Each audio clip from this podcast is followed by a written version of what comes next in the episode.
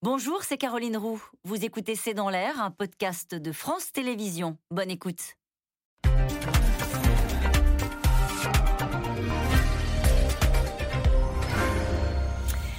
Bonsoir à toutes et à tous. Nous attendons vos questions SMS, Internet et réseaux sociaux pour alimenter notre discussion. Emmanuel Macron n'a pas l'intention de laisser le thème de la sécurité à la droite. Le président, visiblement déjà dans le quinquennat suivant, a annoncé 15 milliards d'euros sur 5 ans aujourd'hui en déplacement à Nice. Face à lui, Valérie Pécresse, Marine Le Pen et Éric Zemmour se disputent la deuxième place dans les sondages. Et donc, pour le second tour, la candidate des Républicains ressort le Karcher et durcit sa ligne, alors même que le numéro 2 de son parti rejoint l'ancienne éditorialiste Éric Zemmour. Marine Le Pen se rêve, elle, au-dessus de la mêlée, joue l'apaisement et savoure quand l'ancienne éditorialiste concentre les critiques. Alors que les maires et leur parrainage pourraient finalement être ceux qui vont trancher cette campagne à droite. Pécresse, Zemmour, Le Pen, un fauteuil pour trois.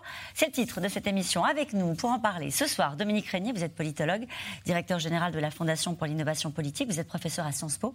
Et je rappelle votre étude 2022, le risque populiste en France. Nathalie Saint-Cric, vous êtes éditorialiste politique à France Télévisions. Nathalie Moret, vous êtes journaliste politique pour le groupe de presse régional EBRA. Enfin, Bernard Sananès, vous êtes politologue, président de l'Institut de sondage ELAB. Bonsoir à tous les quatre. Bonsoir. Merci de participer à ce C'est dans l'air en direct. Encore un déplacement sur la sécurité, Nathalie Moret, pour Emmanuel Macron. Bah oui, pourquoi pas non, c'est un déplacement qui était prévu depuis un petit bout de temps, sachant que euh, ça fait partie. Là, déjà, il se déplace beaucoup. Hein. Il s'est déplacé depuis euh, le mois de septembre environ à 90, 90 euh, déplacements, je crois. Il va continuer à le faire. Il y a déjà dans les tuyaux une dizaine de déplacements d'ici le mois de février. le but, il est simple dire qu'il est au travail, qu'il gouverne jusqu'à la dernière minute, et il va faire des déplacements qui sont un, un petit peu différents. Là, par exemple, le déplacement de de Nice aujourd'hui, c'était j'avais dit que je reviendrais, je vais vous expliquer ce que et je vous explique quelle est ma, politique. Hein. Donc là, c'était la vallée de la Roya et c'était un déplacement sur la sécurité.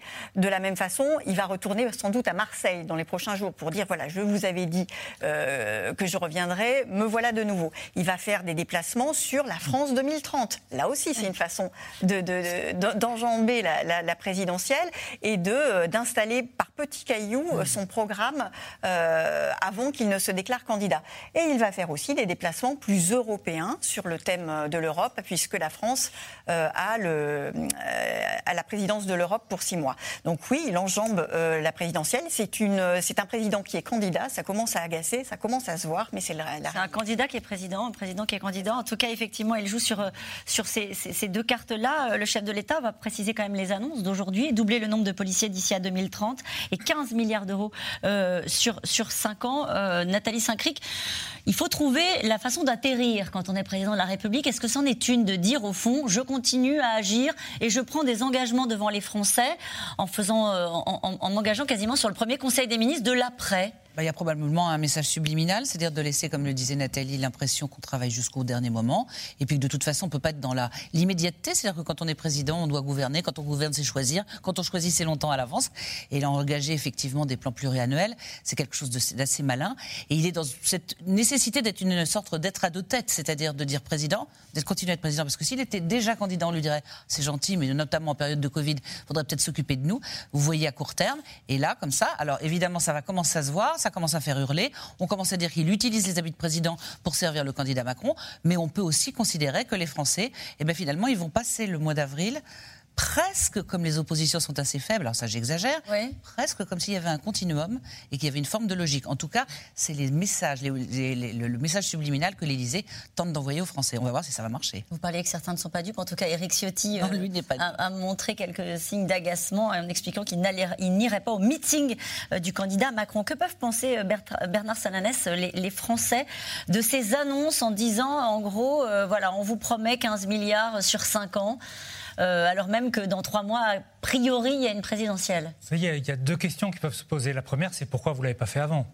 Vous êtes président depuis 5 ans.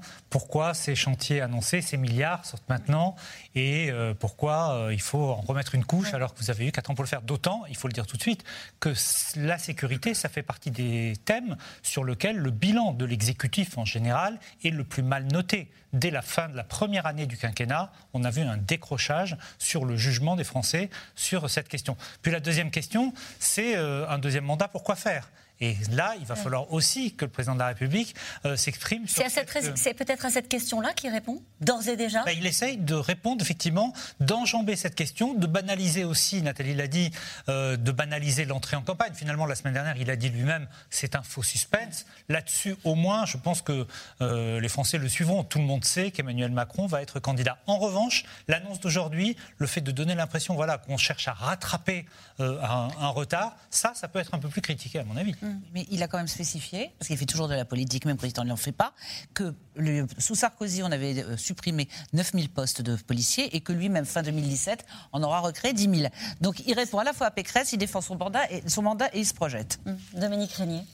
Bah, sur, le, sur le thème lui-même de la sécurité, c'est une façon d'accorder de, l'intérêt euh, à une grande préoccupation des Français. Euh, il y a une forme d'unanimisme là-dessus en France. Euh, c'est aussi une façon de considérer que la gauche euh, n'a aucune importance. Sur ce sujet-là, la gauche n'est pas arrivée à trouver quelque chose à dire depuis au moins cinq ans et sans doute davantage. donc c'est très curieux parce que ça, écrase complètement, ce que l'on voit dans les enquêtes, mais ça écrase complètement la gauche qui pourtant aurait des choses à dire. Hein. Je ne veux pas, pas dire qu'elle n'en aurait pas à dire, mais elle ne les a pas dites et donc on ne les a pas entendus. Euh, et ça signifie aussi, alors il y aura d'autres prises de parole, et peut-être qu'à ce moment-là, il sera un peu plus audible par euh, une gauche, mais ça veut dire aussi que c'est sur la droite euh, qu'il concentre son effort, en tout cas pour le moment, puisque ce thème-là est considéré d'une façon que moi j'ai toujours trouvé bizarre, mais enfin c'est ainsi, comme un thème de droite, alors qu'en réalité, dans tous les électorats, majoritairement, on se préoccupe pour la sécurité, y compris dans les électorats Europe Écologie des Verts.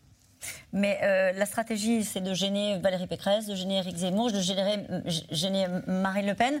Euh, ou est-ce que, est que ça, j'allais dire, les gens qui nous regardent ce soir, ils sont c'est un peuple très politique, les Français. Est-ce que la ficelle n'est pas un peu grosse? Justement parce qu'on est à l'heure du bilan bah Déjà, parler de sécurité, euh, la droite LR, ancienne UMP, n'a pas été extraordinairement performante en la matière, et les Français s'en souviennent.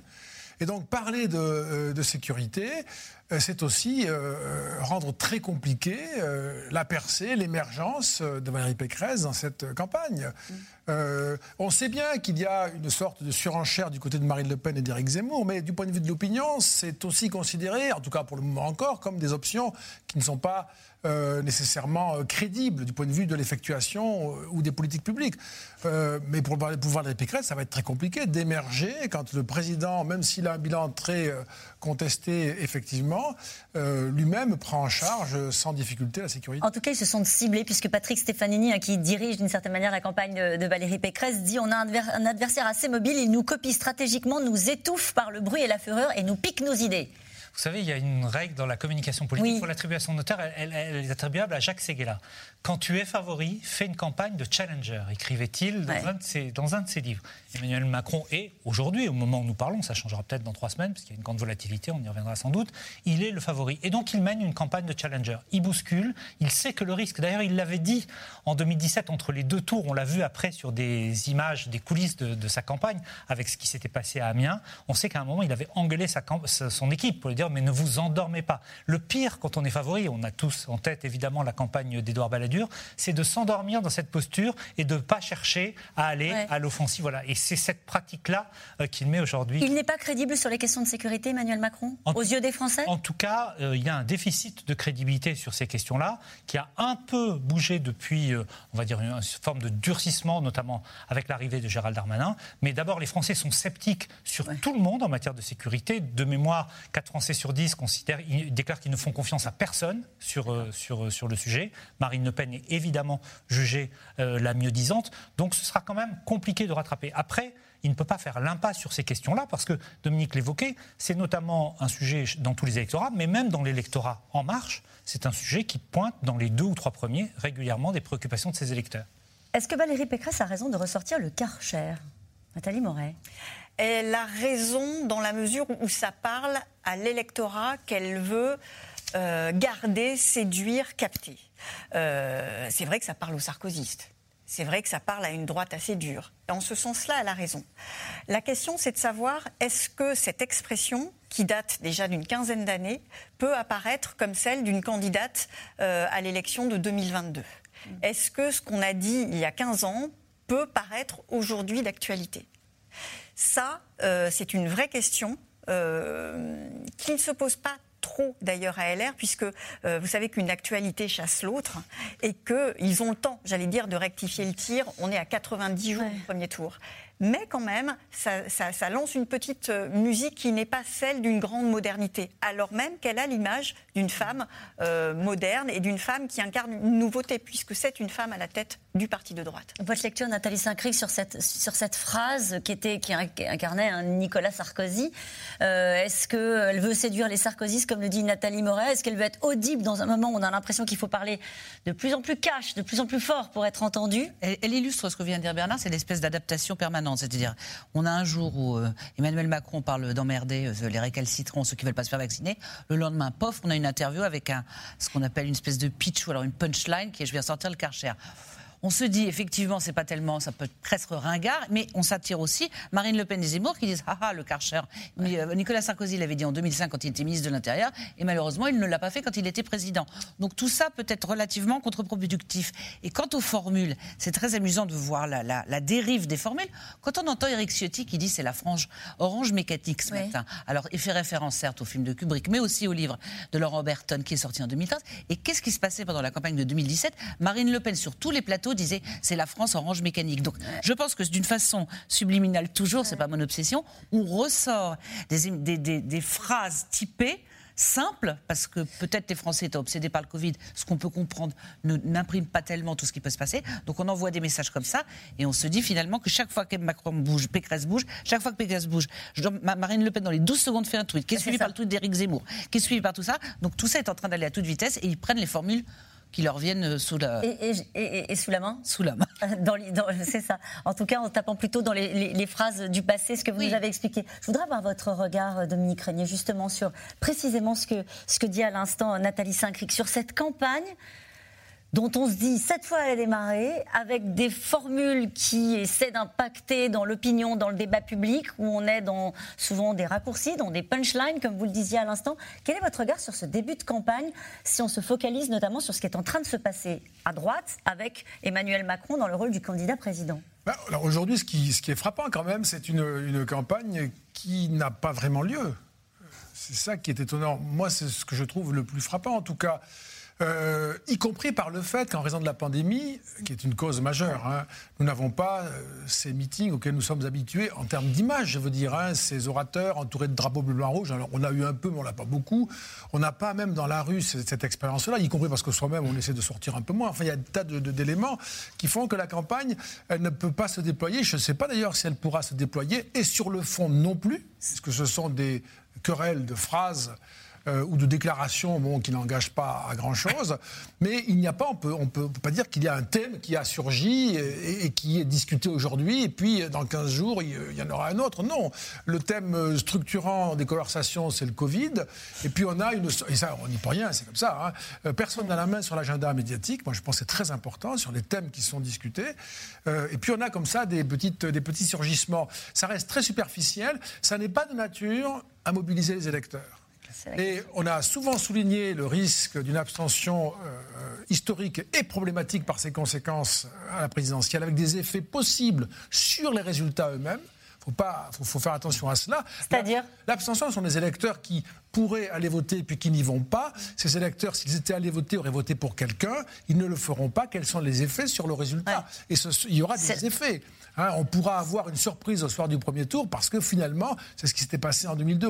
On, prend souvent cet exemple, mais c'est ça, l'élimination de Lionel Jospin, elle est assez largement due au 28% d'abstention, c'est le record du premier tour en France.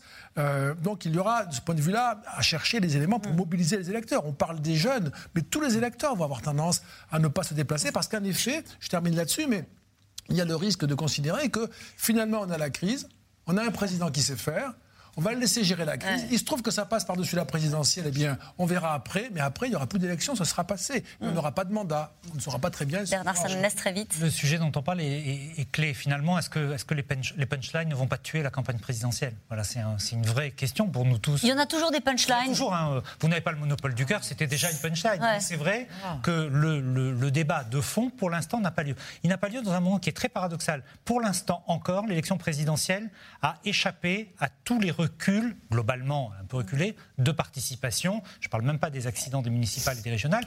Pourquoi? Parce qu'il y a cette idée d'un pacte présidentiel. On accorde sa confiance à un moment à quelqu'un sur un projet, sur une vision. Pour l'instant, il reste encore trois mois, tout n'est pas perdu. Cette vision, il faut pas tarder du coup cette vision, on ne la voit pas.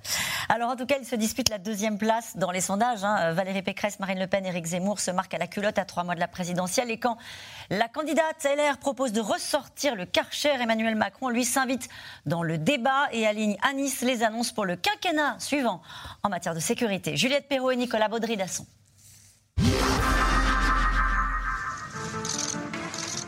Il n'est pas officiellement candidat, mais c'est encore une fois invité dans la campagne.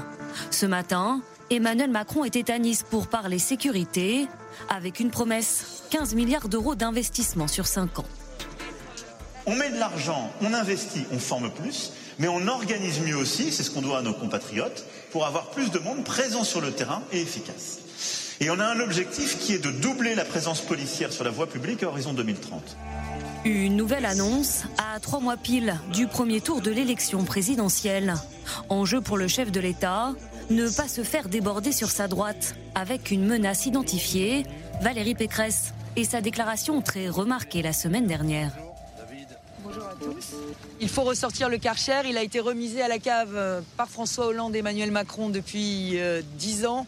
Aujourd'hui, il est temps de nettoyer les quartiers et euh, il faut traquer les caïds, les voyous, les criminels, les dealers. C'est eux qu'il faut harceler, c'est eux qu'il faut punir, c'est eux qu'il faut priver de leur citoyenneté. Ressortir le Karcher, une référence à un certain Nicolas Sarkozy. Objectif pour la candidate des Républicains, concurrencer Marine Le Pen et Éric Zemmour en durcissant son discours. Trois prétendants à l'Élysée, aujourd'hui au coude à coude derrière Emmanuel Macron dans les intentions de vote pour le premier tour. Parmi eux, le candidat de reconquête qui peut compter depuis hier sur un nouvel allié, Guillaume Pelletier, ancien numéro 2 des Républicains. J'ai pris la décision de soutenir le seul candidat de la droite, le seul candidat fidèle aux valeurs du RPR, le seul candidat capable de battre Emmanuel Macron parce que capable de rassembler tous les électeurs de droite, le seul candidat fondamentalement courageux et lucide sur l'état de la société française. J'ai décidé de soutenir Éric Zemmour pour qu'il soit notre prochain président de la République. Un ralliement qui fait désordre au sein des LR, mais que les chefs de file tentent de minimiser ce matin. C'est un non-événement pour nous. Ça fait des mois que Guillaume Pelletier nous avait déjà quittés dans sa tête et d'ailleurs il avait été démis de ses fonctions par Christian Jacob en décembre. Guillaume a beaucoup changé dans sa carrière politique. Il était au Rassemblement national, il, y revient progressivement, peut-être c'est l'avant-dernière étape. Une prise de choix tout de même, grâce à laquelle Éric Zemmour espère élargir encore un peu plus son électorat. Exit désormais les grands meetings en région parisienne. Je vous permets de la recommander, elle est délicieuse, vraiment. Le temps est venu de battre la campagne en zone rurale. Vous savez, il y a, dans les zones rurales 22 millions de Français qui vivent.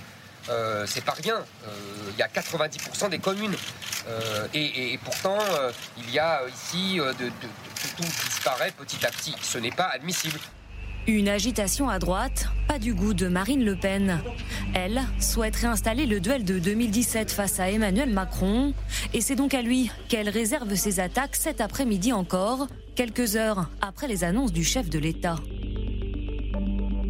Une agression gratuite toutes les 44 secondes dans notre pays. Emmanuel Macron aura été le président de l'ensauvagement. Comment ose-t-il faire campagne sur la sécurité? Enjeu pour la candidate du RN, convaincre qu'elle peut battre le président de la République. Jusqu'ici, seule Valérie Pécresse a été donnée gagnante face à Emmanuel Macron au second tour dans les sondages. Nous allons revenir sur cette campagne euh, à droite, mais Bernard Sanana, juste pour faire écho à ce que disait Marine Le Pen, est-ce que ce n'est pas le risque de la stratégie d'Emmanuel Macron de faire campagne sur la sécurité? C'est aussi braquer euh, les regards sur son bilan en matière de sécurité? J'allais dire le risque est paradoxalement le même pour Emmanuel Macron que pour Valérie Pécresse quand elle appelle au secours Nicolas Sarkozy. C'est le risque de la confrontation de la parole politique aux résultats. Et en matière de sécurité, les tangibles, les statistiques sont quand même facilement appropriables. Les gens connaissent le nombre de cambriolages, il y a le sentiment d'insécurité, mais il y a aussi cette réalité-là. Et effectivement, c'est très risqué pour Emmanuel Macron.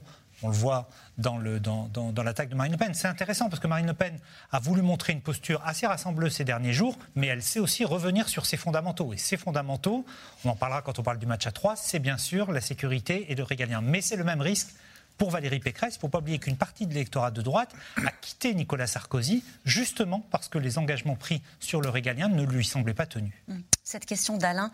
En Seine-Saint-Denis, les électeurs LR vont-ils suivre Guillaume Pelletier et rejoindre le parti d'Éric Zemmour? Pour l'instant, je ne suis pas persuadée qu'il y ait un choc euh, sismique avec le départ de Guillaume Pelletier, mais on peut se dire qu'un certain nombre d'électeurs choisiront le vote utile. C'est-à-dire qu'il émergera à un moment donné la notion de vote utile, c'est-à-dire si Éric Zemmour stagne, le vote utile, ce sera Marine Le Pen pour ceux qui partagent les idées. Si Éric Zemmour remonte et que Marine Le Pen baisse, ce que Marine Le Pen ne croit plus possible, il y aura peut-être ce mouvement-là. Donc il se peut qu'à un moment donné, si la campagne évolue encore, il y ait la notion de vote utile et que ça puisse bousculer et qu'un certain nombre de LR puissent suivre euh, Guillaume Pelletier. J'ai l'impression. Moi, j'ajouterais une, une, couche euh, d'interprétation. Il me semble que si ce que nous avons dit auparavant, c'est-à-dire que nous avons une campagne présidentielle qui risque de déboucher sur une élection sans qu'il n'y ait jamais eu vraiment campagne, on est déjà en train de se bagarrer pour l'après. C'est ça qui se joue là. Et c'est ce qui se joue. C'est-à-dire que pour Guillaume Pelletier, comme peut-être pour Éric Zemmour et comme pour certains électeurs, l'affaire est pliée. Emmanuel Macron sera réélu et donc il va falloir peser sur la recomposition entière de la droite et historique dès euh, le soir euh, du second tour, 24 avril 2022. Et on est parti donc pour autre chose dès maintenant.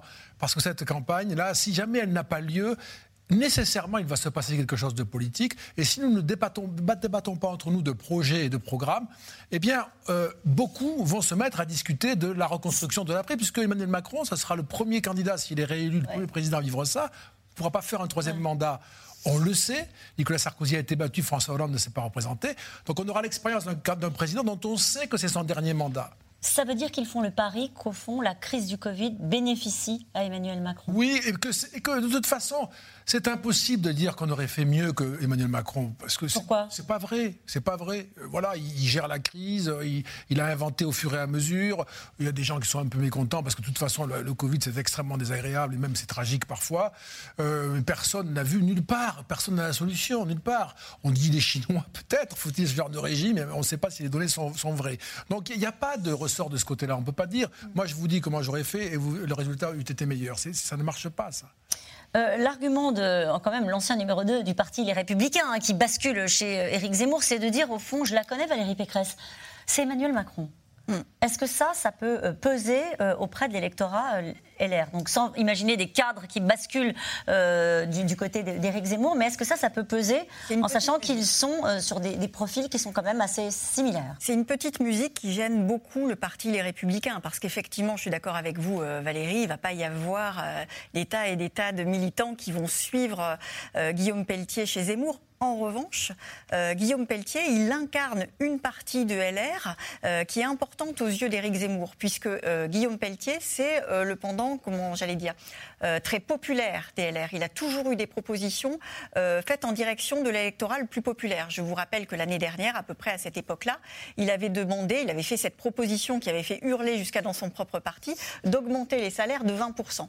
C'était vraiment pour euh, s'adresser à cet électorat populaire qu'a perdu LR, en tous les cas dans la dernière élection.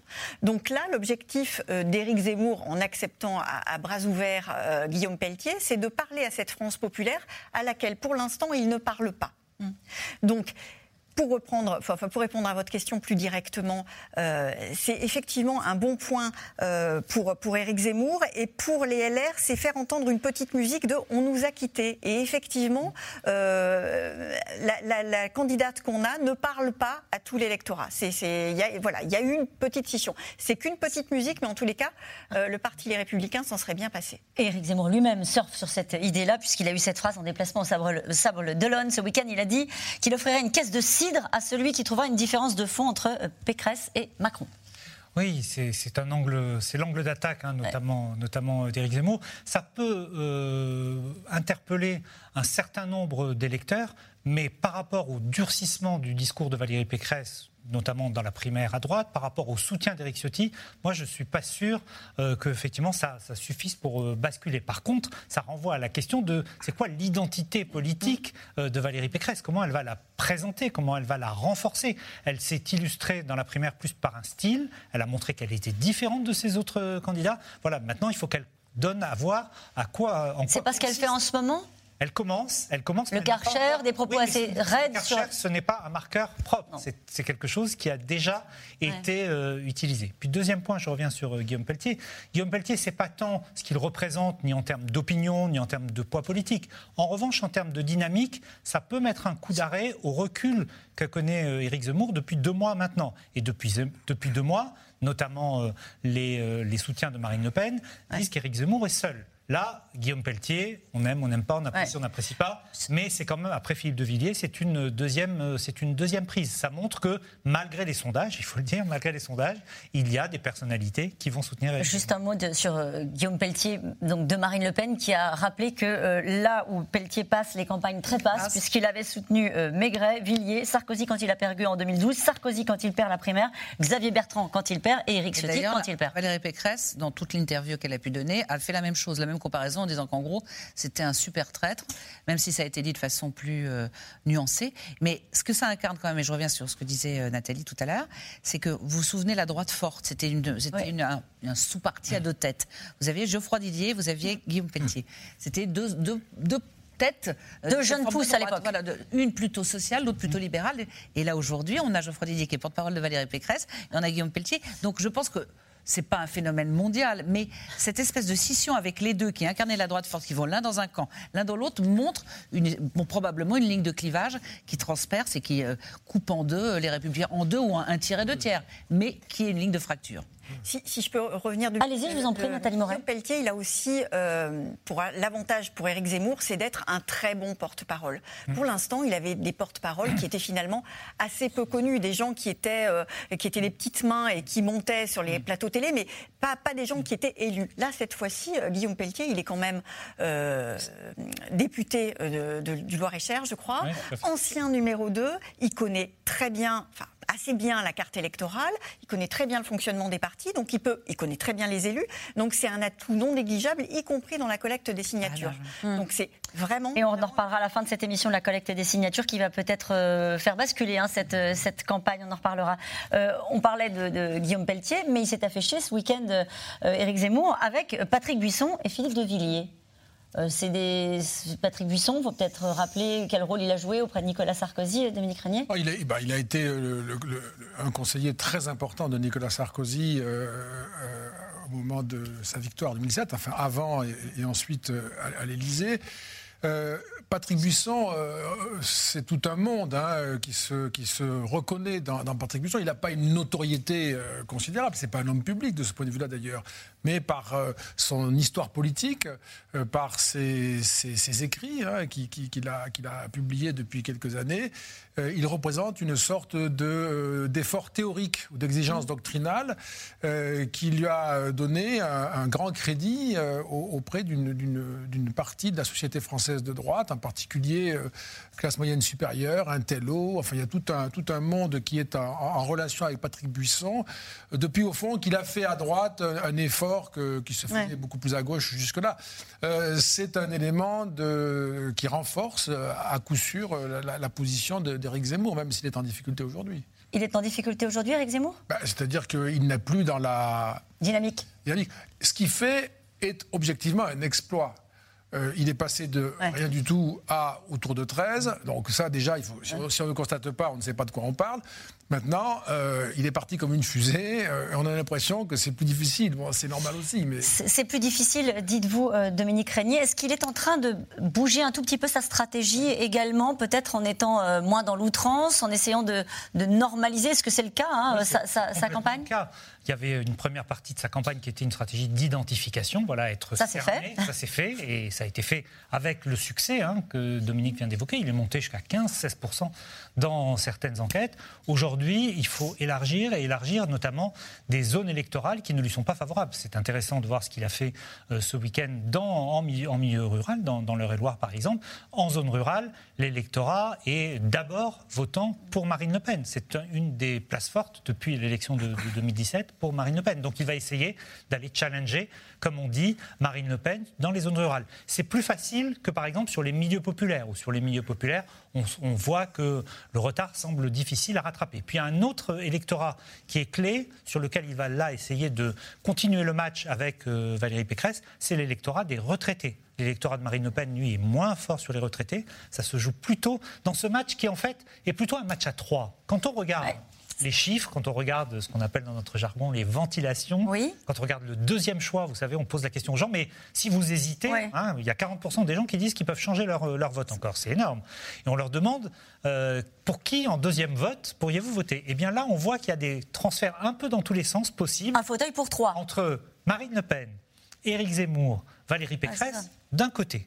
Et puis, il y a une. Ça, c'est la primaire, j'allais dire, de la droite de la droite. Puis, il y a une deuxième primaire, c'est la primaire du centre droit, où là, on a une part d'électeurs de Valérie Pécresse qui peuvent voter Macron et d'électeurs de Macron qui peuvent voter Pécresse, à peu près dans les mêmes proportions, à peu près 10% de leurs électorats respectifs. Et puis, bien sûr, il y a une primaire de la gauche qui semble pour l'instant un peu invraisemblable, tellement il y a de, candidats. Et, de scénarios, désormais. Beaucoup de porosité également. Et je crois, pour ajouter une catégorie, c'est les femmes.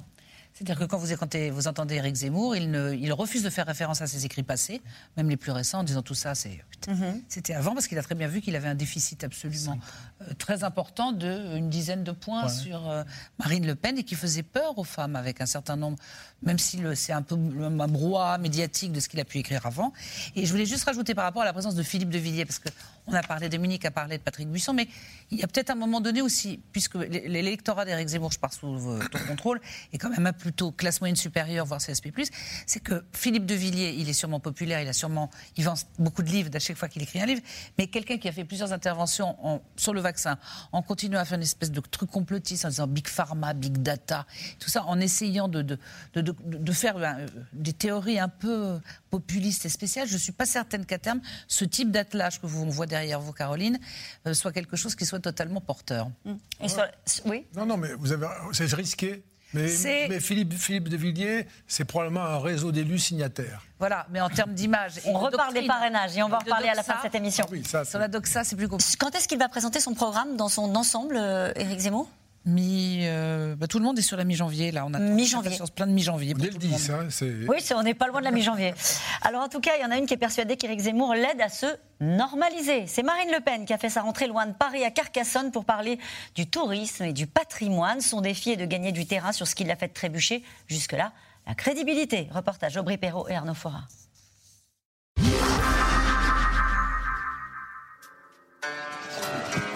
Le slogan n'a jamais changé. La France avant tout. Mais le ton a évolué, plus apaisé, dit-elle. En pleine visite de la cité médiévale de Carcassonne, ça va être très beau. Pas question de se laisser guider par l'actualité, par les polémiques ou par ses adversaires. La candidate du Rassemblement national préfère parler patrimoine. On est un pays euh, de bâtisseurs, on a un patrimoine euh, euh, historique extraordinaire. Je crois qu'aucun autre pays au monde euh, n'a. Pour son premier déplacement de l'année en Occitanie, Marine Le Pen déroule donc ses propositions sur le tourisme. Son pari à elle, être crédible sur tous les sujets. J'ai trop de respect pour les Français et trop de respect pour l'élection présidentielle euh, pour euh, faire de cette campagne présidentielle uniquement une machine à buzz. Voilà, moi je, suis ma route euh, avec conviction et certitude pour présenter aux Français l'ensemble des sujets dont je pense qu'ils sont utiles pour le pays, mais dont je pense aussi qu'ils sont une préoccupation euh, euh, pour les Français. Donc c'est euh, les jeunes, la famille, l'économie, les TPE-PME, le tourisme, la protection de l'enfance, le handicap. voilà. Ils méritent, les Français, d'avoir l'avis des candidats sur ces sujets qui sont des sujets essentiels. L'image d'une candidate crédible qui s'est rassemblée, et même ceux qui ont douté, comme Robert Ménard. Marine Le Pen obtient le parrainage du maire de Béziers, un proche d'Éric Zemmour qui a longtemps laissé planer le doute. Je soutiens celle qui va aider mon pays. Voilà. Qu'est-ce que vous pensez de ce soutien C'est le principe du rassemblement. Vous savez, le principe du rassemblement, c'est d'être capable de déterminer quels sont les points qui apparaissent essentiels pour créer autour euh, un chemin commun pour le pays. Donc, euh, euh, on rassemble pas que ceux qui sont 1000% d'accord avec vous, sinon c'est plus un rassemblement, c'est un clonage. Le duo met en scène sa réconciliation. Il vise le même objectif tout en assumant certaines divergences. Quand Marine Le Pen s'oppose au pass vaccinal, Robert Ménard, lui. Je suis pour la vaccination obligatoire, pour le pass et pour le, pass sanitaire et pour le pass vaccinal. Je ça ne me pose aucun problème d'être d'accord avec M. Macron et de le dire là-dessus, et d'être aujourd'hui en expliquant que je serai derrière Marine Le Pen. En plus, je n'aspire pas à être ministre de la Santé de Marine Le Pen. Premier ministre, et ça étant pour habiter roi la seule possibilité crédible. La stratégie de l'élargissement et de la normalisation, grâce à laquelle la candidate espère accéder au deuxième tour, quitte faire fuir certains. Après 19 ans passés au Front National, Robert Morio s'est laissé convaincre par Éric Zemmour, et notamment après le premier meeting du polémiste. Ça, c'était Villepinte, et, euh, quand j'ai vu ça, je me suis dit, waouh, il y a quelque chose qui se passe.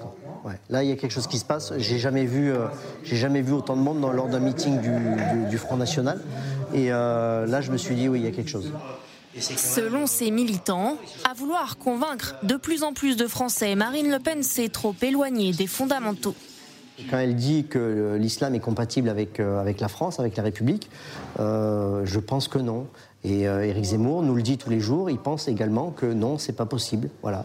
Donc sur, ce, sur, ce, sur cet aspect-là, il y a eu une révision du programme du RN qui ne me satisfait pas et par contre repris euh, et mieux expliqué par, Éric Zemmour, qui là me satisfait. Marine Le Pen euh, est, très semblable à tous les hommes politiques. Elle n'a jamais dirigé, mais malheureusement, elle a pris les travers de tous les dirigeants qu'on a eus, c'est-à-dire qu'elle est dans la négociation, dans le compromis, voire dans la compromission.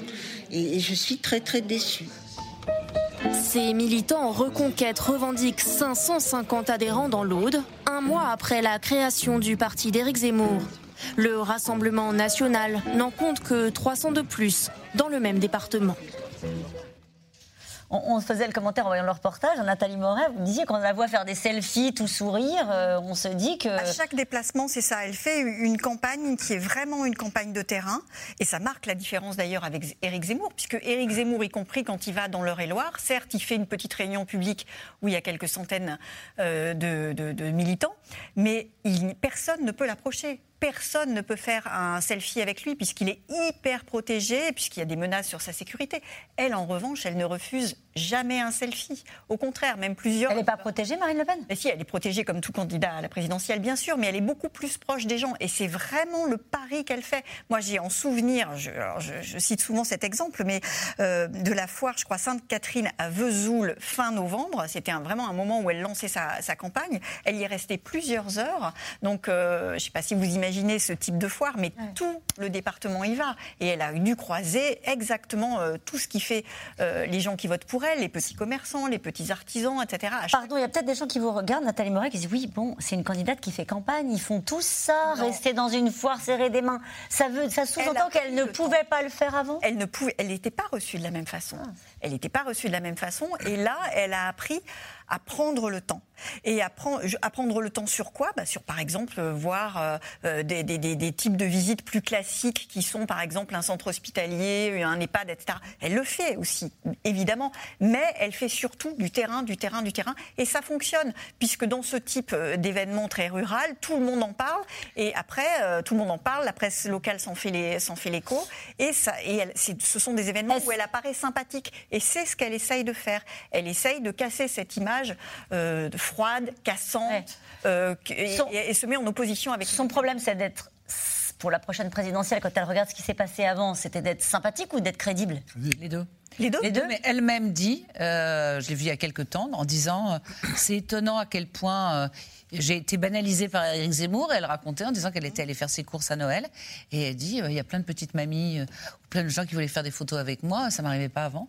C'est-à-dire qu'elle elle, en rit elle-même, enfin, elle, elle en est suffoquée elle-même de voir à quel point finalement elle est rentrée dans une espèce de, normalité de candidature parce que euh, Éric Zemmour. Ça facilite peut-être ses courses de Noël, mais est-ce que ça lui prend pas des voix quand on a vu ces militants anciens RN qui disent eh ben nous maintenant on suit euh, Zemmour parce qu'il y a une partie du discours qui est pas assez raide pour nous? Je pense qu'elle considère que Éric Zemmour fait un, peut-être un diagnostic qui plaît, comme on l'a vu dans votre reportage, mhm. en disant Moi, je crois que l'islam n'est pas compatible avec la République. Mais je pense qu'il y a une partie de l'électorat de Marine Le Pen qui sait très bien qu'on peut proposer demain de renvoyer euh, les Français musulmans, faire n'importe quoi, qui pense qu'Éric Zemmour est plus dans l'analyse ou dans la déploration que dans la prospective et la possibilité d'avoir un programme qui tienne la route. Donc, elle joue je suis crédible, alors qu'elle était ruinée après le débat de 2017 et que maintenant, finalement, elle réussit à avoir des propositions, certes plus mesurées, mais qui sont plus plausibles, selon elle, mm. dans leur application, et qu'elle euh, et elle pense depuis le début que Éric Zemmour va plafonner. plafonner. C'était un pronostic. Ils ont été quand même rassurés de voir que ça se passait effectivement euh, dans, les, euh, dans la réalité. Et à propos d'Éric Zemmour, elle dit c'est hibernatus. Ce garçon est resté bloqué et a été décongelé. Euh, une question d'Éric dans le Pas-de-Calais. Si Éric Zemmour continue de baisser dans les sondages, son électorat ne va-t-il pas se reporter vers Marine Le Pen pour voter utile? Peut se reporter vers Marine Le Pen, il peut aussi se reporter vers, euh, vers Valérie Pécresse. Ces trois électorats dont on parlait tout à l'heure, ces trois électorats dont on parlait tout à l'heure, ils ont des différences, hein, on l'a vu un peu sociologiques, mais ils ont deux points en commun. D'abord, ils passent tous les trois, dans des proportions très proches, la sécurité et l'immigration en tête quasiment de leurs préoccupations. L'électorat de Marine Le Pen mettant également le, le pouvoir d'achat. Et deuxièmement, c'est évidemment un électorat dont la motivation du vote est de faire barrage, de faire battre euh, Emmanuel Macron. Donc celui qui apparaîtra comme le plus euh, crédible, le meilleur opposant dans la, capacité à battre euh, éventuellement Emmanuel Macron, ce que pour l'instant aucun des trois, loin s'en faut, ne, peut faire, Valérie Pécresse a challengé, comme on dit Emmanuel Macron dans les sondages, juste après la primaire. Ce n'est plus le cas depuis. Et donc, il peut y avoir effectivement ce vote utile pour celui qui apparaîtrait comme le meilleur candidat. La deuxième chose que je voulais dire, c'est que finalement, Marine Le Pen, je juge là strictement sur la, stratégie de communication, c'est finalement la seule à faire une stratégie de second tour. Tous les autres font une stratégie de premier tour, dans une course à euh, comment j'occupe le mieux mon espace. Elle, depuis le début, elle n'a pas varié. C'était très risqué, hein, parce que franchement, l'assaut euh, d'Éric Zemmour euh, aurait pu réduire beaucoup son potentiel électoral. Elle a perdu beaucoup d'électeurs. Elle est par exemple aujourd'hui, je crois, entre 16 et 17% dans les derniers sondages publiés aujourd'hui. C'est nettement moins qu'en 2017, à la même époque. Il ne faut pas l'oublier. Donc elle a reculé par rapport à ça. Mais en revanche, aujourd'hui, la certitude du choix reste très forte. Plus de trois quarts de ceux qui disent encore voter Marine Le Pen, encore une fois elle en a perdu, disent qu'ils ne changeront pas d'avis, qu'ils voteront pour elle. Ce qui est étonnant, c'est qu'elle se permet, euh, Dominique Régnier, de faire la leçon euh, à Valérie Pécresse en disant elle moque maintenant le gros rouge qui tâche euh, de Valérie Pécresse quand Madame Pécresse veut envoyer l'armée dans les quartiers et les zones de non-France. Ce sont des mots qu'a utilisé la candidate LR. Oui, c'est une, bah, c'est cette ligne qu'elle poursuit, Marine Le Pen qui reflète aussi sa notabilisation. C'est une bonne ou une mauvaise chose, ça? C'est un pari. Parce que ça lui, euh, ça peut l'aider euh, à être en tête du premier tour, c'est le cas aujourd'hui dans les enquêtes d'opinion, et donc à être au second tour. Euh, mais ça fait aussi que ça n'est plus la candidate anti-système. et si ça n'est pas la candidate anti-système, est-ce que c'est la candidate de la crédibilité? Je pense que ça sera difficile le RN est un parti qui souffre de ne pas être crédible. euh, et qui a l'avantage de, de donner le sentiment de vouloir tout renverser. Si le parti RN ou ses candidats ne veulent pas tout renverser, euh, il faut qu'il soit quelque chose. Alors, doivent être, doivent-ils être plus crédibles que le président sortant, ça va être compliqué quand même. Et donc là, il y a une sorte de, de pari que je trouve quand même très risqué. Elle a un peu modifié parce qu'au départ, et ça avait été montré dans votre émission, la première euh, affiche Liberté chérie, on était encore beaucoup plus loin dans euh, le, le fait d'adoucir l'image. Elle est revenue un peu piquée par Eric Zemmour sur des positions plus dures, avec des mots à nouveau plus durs. Là, elle redevient plus sûre de, son, de sa présence au second tour. Mais rappelons qu'en 2017, à ce moment-là, Aujourd'hui, si je puis dire, elle est à 26% dans les intentions de vote. Elle va faire 21,5%. Là, elle est à 17%. Alors, on, va, on peut spéculer, et si Zemmour, etc., mais elle est à 17. C'est quand même euh, un recul qui est spectaculaire, qui est lié au fait qu'il y a Eric Zemmour, mais qui est aussi lié au fait que dans son propre électorat, on le mesurait avant Éric Zemmour. Il y a une lassitude et on n'y croit plus. Une lassitude d'un discours qui est toujours le même, une ben, lassitude de l'absence de, victoire, entre guillemets. Absence de victoire, vous avez raison, mais aussi cette, ce soupçon de l'insincérité. Sur quoi Elle appartient au système. Marine Le Pen, elle appartient au système. Voilà. Et il y a une proportion significative de ses électeurs et de ses sympathisants euh, qui souhaitent une autre figure je dis, encore une fois, c'était avant Éric Zemmour, hein, alors qu'on n'en avait pas l'idée du tout. Même chose d'ailleurs pour Jean-Luc Mélenchon. Donc il y a une espèce de. On parlait de sa nièce, pardonnez-moi, je coupe à l'époque. Exactement. Et comme l'on sait, enfin, je ne sais pas si on le sait d'ailleurs, enfin, comme on dit que là, c'est sa dernière présidentielle. Euh, ça va aussi jouer quand même contre elle, ça. On n'a pas beaucoup parlé, enfin peut-être pas suffisamment, du fond euh, des idées, mais parce que vous l'avez bien expliqué d'ailleurs dès le début de cette émission, c'est très difficile d'imposer et de poser des idées euh, sur le fond pendant cette campagne sous Covid. Mais est-ce qu'elle a changé de logiciel? Est-ce qu'elle est sur la continuité de ce qu'elle avait défendu lors de la dernière présidentielle? Sur le contenu, est-ce qu'elle est qu'elle a changé, Marine Le Pen? Sur l'euro, elle a changé. Évidemment, elle a, si tant est qu'on ait pu comprendre exactement entre l'euro, l'écu et le SME et tout ce qu'elle avait pu dire au moment du débat, euh, elle s'est effectivement totalement normalisée. Euh, sur euh, les retraités, donc manifestement, elle les a un peu rassurés, puisqu'elle était quand même dans une tranche d'âge chez les gens qui la trouvaient un petit peu effrayante. Je trouve que, alors peut-être c'est un effet aussi de commentateur, c'est-à-dire qu'à partir du moment où on a Eric Zemmour qui dit des choses, qui dit qu'il faut en gros renvoyer tout le monde et tout, mm. elle, elle, fait, elle passe presque pour modérer tout est relatif. Mais elle a un discours qui semble euh, plus plausible et puis surtout plus euh, pratiquement euh, praticable parce qu'elle a essayé, du moins j'ai l'impression. Alors, il y a les meetings, mais on n'a pas eu beaucoup de meetings, parce qu'en général, il y a une sorte de double discours. Il y a un discours télévisuel qui, ou radio qui est un mhm. discours euh, dans les interviews, d'essayer de trouver des solutions, de dire ça on ne peut pas le faire, ça on peut le faire. Voilà. Et en meeting, en revanche, plusieurs fois, notamment dans la campagne précédente, là elle cognait, elle allait très fort pour essayer d'entraîner les, d'entraîner les salles. Mais elle n'a pas changé radicalement sur les choses. Elle est toujours sur des mesures de pouvoir d'achat qui sont plus importantes, parce qu'elle sait très bien qu'elle a l'année un électorat populaire.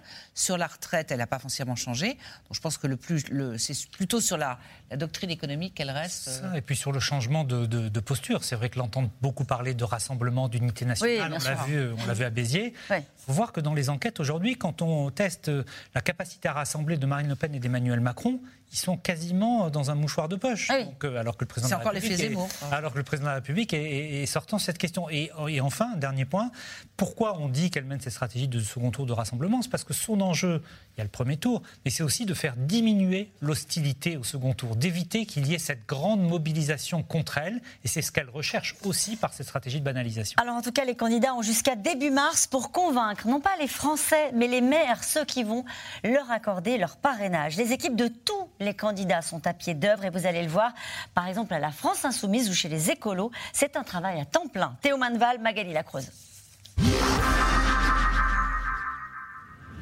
Encore une journée sur la route pour Michel Chambon. Moi, j'ai fait plus de 50 mairies, peut-être un peu plus. Trois mois qu'elle sillonne son département à la recherche de parrainage pour Jean-Luc Mélenchon. Et la quête est difficile. Donc, premier refus de la journée. Euh, le maire n'est pas là, alors que c'est normalement un maire qui n'a pas d'activité professionnelle. La secrétaire nous a dit qu'il était trop débordé. Pas de parrainage ici pour le candidat France Insoumise. Refus aussi dans la deuxième mairie au programme du jour, puis la troisième. Porte close encore à la quatrième. Alors inlassablement, il faut reprendre le volant. J'arrive pas à imaginer qu'on n'ait pas les 500 signatures. Et ça vous paraît possible aujourd'hui? Oui. Car il en manque encore plus d'une centaine, selon elle. La fin de l'anonymat depuis 2017 a compliqué la tâche. Exemple dans ce village de 450 habitants. Bonjour Monsieur le maire. Donc on voulait vous demander si vous seriez prêt à, à parrainer. On a énormément de difficultés à, à se faire parrainer cette fois. Et on, voilà, on voulait savoir si vous, vous, vous seriez d'accord pour nous donner un parrainage. Donc pour Mélenchon Pour Mélenchon.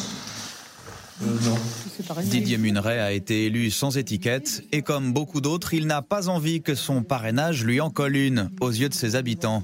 On peut s'enfermer dans une catégorie politique, entre guillemets, même si c'est pour un soutien euh, pur et dur. Et du coup, la, la population peut comprendre que vous êtes de cette tendance-là, alors que vous l'avez fait, votre choix que pour euh, parrainer et permettre l'expression de la démocratie. Donc, euh, en ce sens que c'est compliqué. Mais n'empêche que c'est quand même pour faire vivre la démocratie, quoi. Tout à fait, j'entends bien. Cette bataille des parrainages, c'est aussi celle du poids des élus locaux. Chez Europe Écologie Les Verts, on envoie les maires des grandes villes élus il y a deux ans, comme Anne Vigneault à Besançon, qui prend elle aussi sa voiture pour aller convaincre ses collègues dans les villages, avec peut-être plus d'impact qu'un simple militant.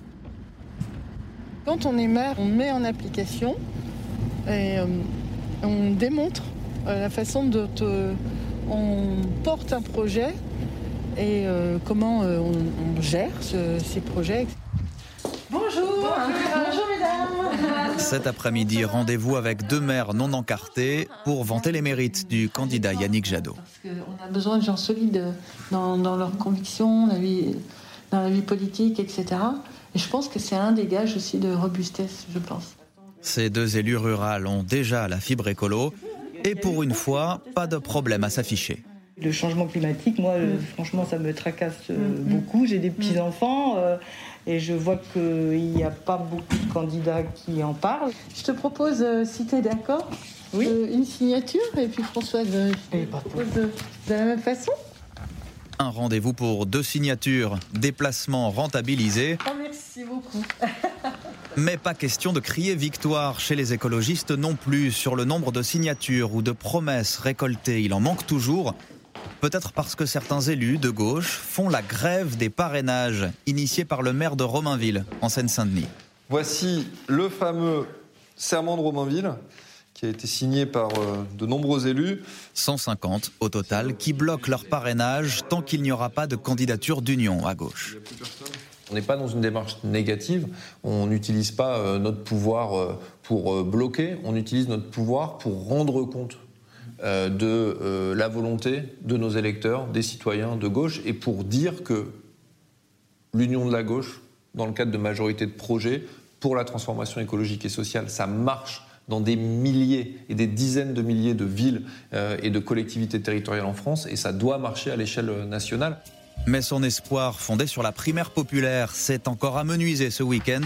Seul Christiane Taubira devrait s'y soumettre, au risque d'aboutir à une candidature de plus. Alors on va attendre pour savoir comment les choses se passent euh, à gauche. Mais d'abord cette question. Quelles seraient les intentions de vote pour Marine Le Pen et pour Valérie Pécresse si Éric Zemmour n'obtenait pas ses 500 parrainages? Grande question. Ouais. Bah, écoutez, euh, avant l'arrivée, euh, avant l'arrivée d'Éric Zemmour, il n'y avait pas la primaire de droite, donc c'est difficile aujourd'hui de euh, poser la question. Éric Zemmour est candidat pour l'instant, donc on nous reprocherait de faire des sondages où Éric Zemmour n'est plus testé. Voilà. C'est un vrai risque, euh, Dominique Régnier. Est-ce qu'on est dans les postures habituelles? On a l'impression que parfois, quand on suit la politique depuis longtemps, de refaire toujours les mêmes sujets sur il n'aura pas les parrainages, etc. Puis finalement, tout le monde finit par les avoir. Est-ce que cette fois-ci, c'est différent? Oui, oui, c'est différent. C'est différent parce que d'une part, euh, la règle a changé. Les, parrainages sont aussitôt, le nom des, parrains euh, est aussitôt publié. Sur le site du Conseil constitutionnel, donc il y a une visibilité immédiate. Nous sommes, chacun le sait, dans une société qui est euh, beaucoup plus euh, sensible euh, au fur et à mesure que passent les années, les réseaux sociaux. On a bien vu quand même, c'est un des thèmes de vos émissions, les- les- les- la violence à l'égard des élus. Euh, c'est les candidats qui sont en difficulté, c'est plutôt Jean-Luc Mélenchon, Éric Zemmour, Marine Le Pen, pour prendre des candidats significatifs, parce que quand on fait 0,5%, et je dis ça sans aucun mépris du tout, il n'y a aucune raison, mais c'est vrai que c'est normal que ce soit plus difficile de trouver des, des- des- des pa- des parrainages. Euh, euh, quand on est un candidat très clivant, euh, beaucoup de maires ne veulent pas s'engager de peur que leur- leur- leur- leurs électeurs le reprochent, mais aussi que le département, que la communauté de ville, que, la région, enfin qu'il y ait des tensions. Et la vie, la vie d'élu local est assez difficile pour ne pas chercher des ennuis de plus. Donc voilà, c'est vrai que c'est de plus en plus difficile et ça pose un problème démocratique. On ne peut pas imaginer que la présidentielle se déroulerait avec des candidats significatifs qui ne pourraient pas se présenter parce qu'ils n'auraient pas trouvé suffisamment d'élus euh, ayant la capacité de les soutenir. Et qu'est-ce qu'on ferait? Bah, Qu'est-ce ce- qu'on fait si- début mars, un candidat dit je ne les ai pas Qu'est-ce qui se passe? Ben, il ne les a pas, il n'est pas candidat. Oui. Et c'est une élection qui va être... euh, Ah bah. C'est une catastrophe, vous C'est dites une catastrophe. Alors, effectivement, régulièrement, on nous fait le coup de on n'a pas nos parrainages, donc, comme vous disiez tout à l'heure. Mais il faut quand même dire que Jean-Marie Le Pen n'a pas pu se présenter en 81 Mhm. parce qu'il n'avait pas ses parrainages, donc il y a déjà eu un précédent. Ensuite, quand vous parlez de gens clivants, c'est certaines personnes clivantes parce qu'on pourrait s'étonner que Jacques Chuminade, euh, Philippe Poutou et tous ces gens-là aient des parrainages et que Zemmour ne les ait pas. Euh, donc c'est quelque chose qui, à mon avis, me semble un scandale démocratique. Outre, et c'est pour ça qu'il y a un certain nombre de rumeurs sur des trafics de parrainage. Parce que pour répondre à la question de l'auditeur, s'il n'y a pas Éric Zemmour, évidemment que Marine Le Pen sera plus facilement au deuxième tour. D'où les accusations qui est en ce moment en sous-main de dire que LR favoriserait les parrainages pour Éric Zemmour pour permettre à Valérie Pécresse. Alors ils disent officiellement. Ah, Ils disent si quelqu'un vote euh, ou parraine, tout en disant Ah. c'est pas parce qu'on signe qu'on parraine qu'on soutient, en disant on l'exclut. Mais euh, du côté du Front National, ou du Rassemblement National, pardon, on accuse les Républicains ou des, des non-inscrits. hein, de, de favoriser les parrainages pour refaire remonter Zemmour. C'est pour ça que, que ce soit les propositions de Jean-Luc Mélenchon pour l'avenir, qui est de faire euh, 150 000, une pétition de 150 000 citoyens, soit même la proposition d'Éric Zemmour de faire un pool de maires qui donnerait leur, pa- leur, leur signature pour euh, permettre aux gens qui dépassent 2% de se présenter, je pense que ça ne pourra pas tenir. Si on a, comme Dominique le disait tout à l'heure, une espèce de... Si Zemmour n'a pas ses signatures ou s'il se passe quelque chose comme ça. ça. S'ils ne les ont pas, c'est qu'ils ne méritent pas d'y participer. Hidalgo, Anne Hidalgo, oui. C'est Anne Hidalgo qui dit ça.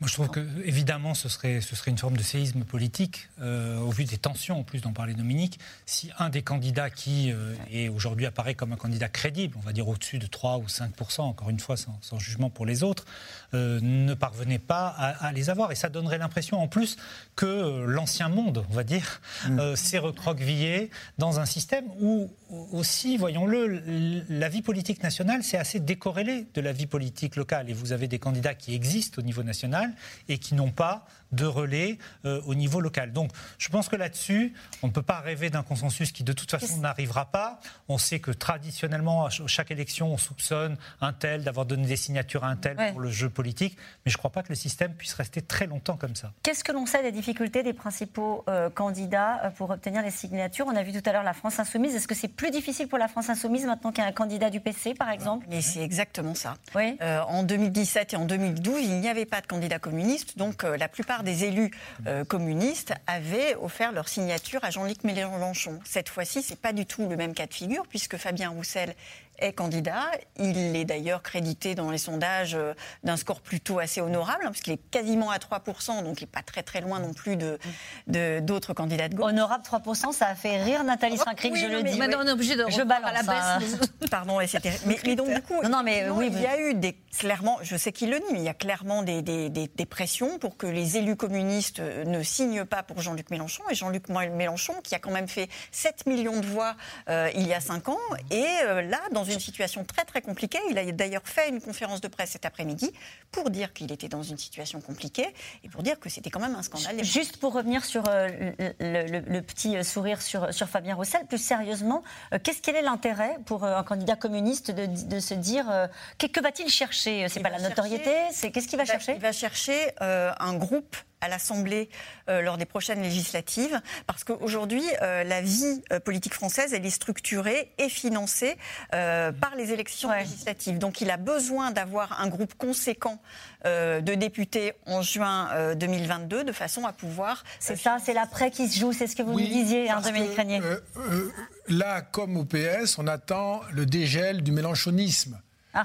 Euh, le départ de Jean-Luc Mélenchon, parce que c'est sa dernière élection, Ouais. va euh, rendre accessible une dizaine de pourcentages d'électeurs qu'il faudra essayer d'attraper pour sauver un peu sa mise. Et nous revenons maintenant à vos questions.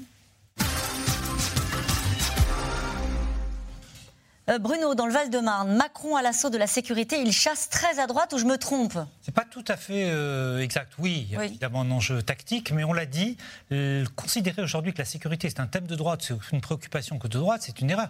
Notamment quand on regarde par exemple la sociologie des électorats, l'électorat des milieux populaires est extrêmement sensible à ces, à ces questions-là. Donc ça concerne tout le monde, même si évidemment on ne peut pas s'empêcher de penser à la, à la réflexion tactique.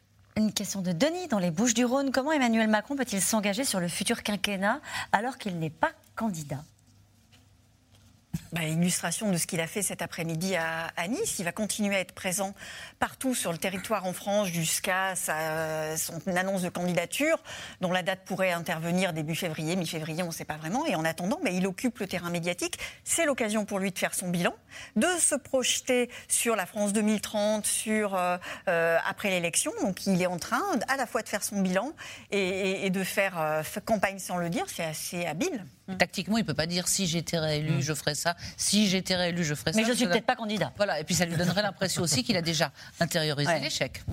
Mais juste la question, c'est la perception des Français de, cela. Alors c'est très difficile. J'imagine que vous n'avez pas de sondage sur ce sujet-là, mais non, mais pour l'instant, les sondages euh, publiés, alors sont plutôt favorables. Mais pour l'instant, montrent quand même que l'électorat d'Emmanuel Macron est, euh, est, est solide. Et quelque part, on ne peut pas s'empêcher non plus de penser que différemment, dans des postures différentes, tous les sortants ont essayé de vendre leur bilan jusqu'au bout. Ressortir le Karcher, reprendre une phrase d'il y a 15 ans, n'est-ce pas afficher son manque d'idées Dominique Régnier? D'abord oui, certainement.